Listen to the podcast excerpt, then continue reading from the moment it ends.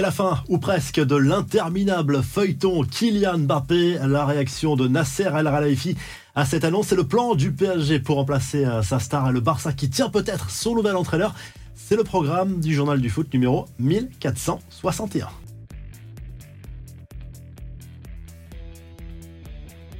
Cette fois, c'est bel et bien terminé. En fin de contrat en juin prochain, Kylian Mbappé ne sera plus un joueur du Paris Saint-Germain la saison prochaine. Il a officiellement averti en tout premier lieu son président, comme il l'avait promis, Nasser El Khelaifi, de cette euh, décision qu'il n'aurait prise visiblement qu'il n'y a que quelques jours ou quelques semaines, euh, selon l'équipe ou RMC Sport. En tout cas, le président du Paris Saint-Germain a été un petit peu sonné par euh, cette annonce, mais il respecte ce choix pour le joueur, le capitaine de l'équipe de France arrivé il y a sept saisons maintenant dans la capitale française. Il n'y aura pas d'annonce officielle avant plusieurs semaines, voire plusieurs mois, quoi qu'il arrive. Et une annonce euh, importante, Kylian Mbappé se serait même engagé à reverser une partie de sa future prime à la signature avec son futur club au Paris Saint-Germain, ce qui serait totalement inédit. Le boss du PSG a certes été sonné par cette annonce, mais il a beaucoup apprécié la franchise du joueur. Selon RMC Sport, tout s'est très bien passé. L'attaquant parisien a simplement demandé à ce qu'il n'y ait pas de surenchère, traduisez, pas de nouvelle offre de contrat dans les prochaines semaines. Il n'y a à l'heure actuelle pas d'accord total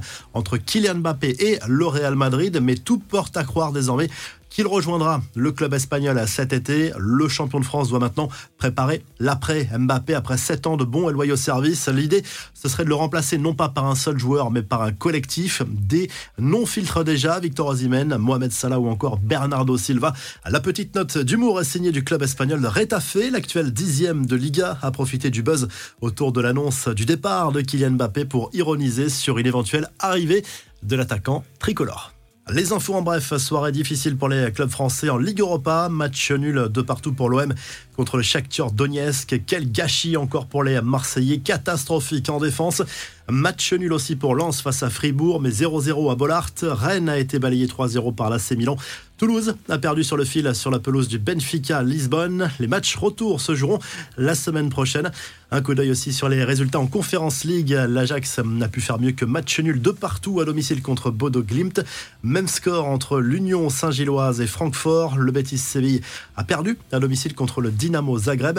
Du côté du Barça, on cherche toujours un nouvel entraîneur pour la saison prochaine, mais un nom se dégage, celui d'Ansi Flick. Un indice important, le coach allemand vient de changer d'agent pour s'attacher les services de Penny Zahavi, très proche de Johan Laporta, le président du club catalan. On termine avec la revue de presse et on file tout de suite en Espagne pour voir comment la presse madrilène a réagi à cette annonce du départ en fin de saison de Kylian Mbappé du Paris Saint-Germain. En tout cas, pour Marca, pas de doute possible. L'attaquant des Bleus va rejoindre le Real Madrid dans quelques mois, même s'il y a encore beaucoup de choses à régler. Il n'y aura pas d'annonce officielle avant plusieurs semaines.